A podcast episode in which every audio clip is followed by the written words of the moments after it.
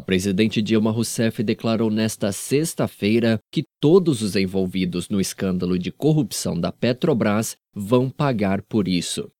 Porém, Rousseff esclareceu que a empresa não foi responsável e sim alguns funcionários.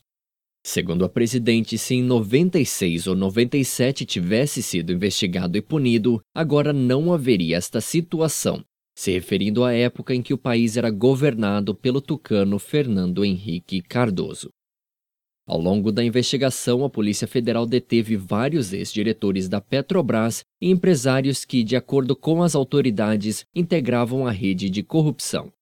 Segundo a polícia, os empresários prestavam serviços para a Petrobras, mas inflacionavam os preços dos contratos e repartiam parte da diferença com diretores da companhia, enquanto o resto do dinheiro era distribuído entre dezenas de políticos.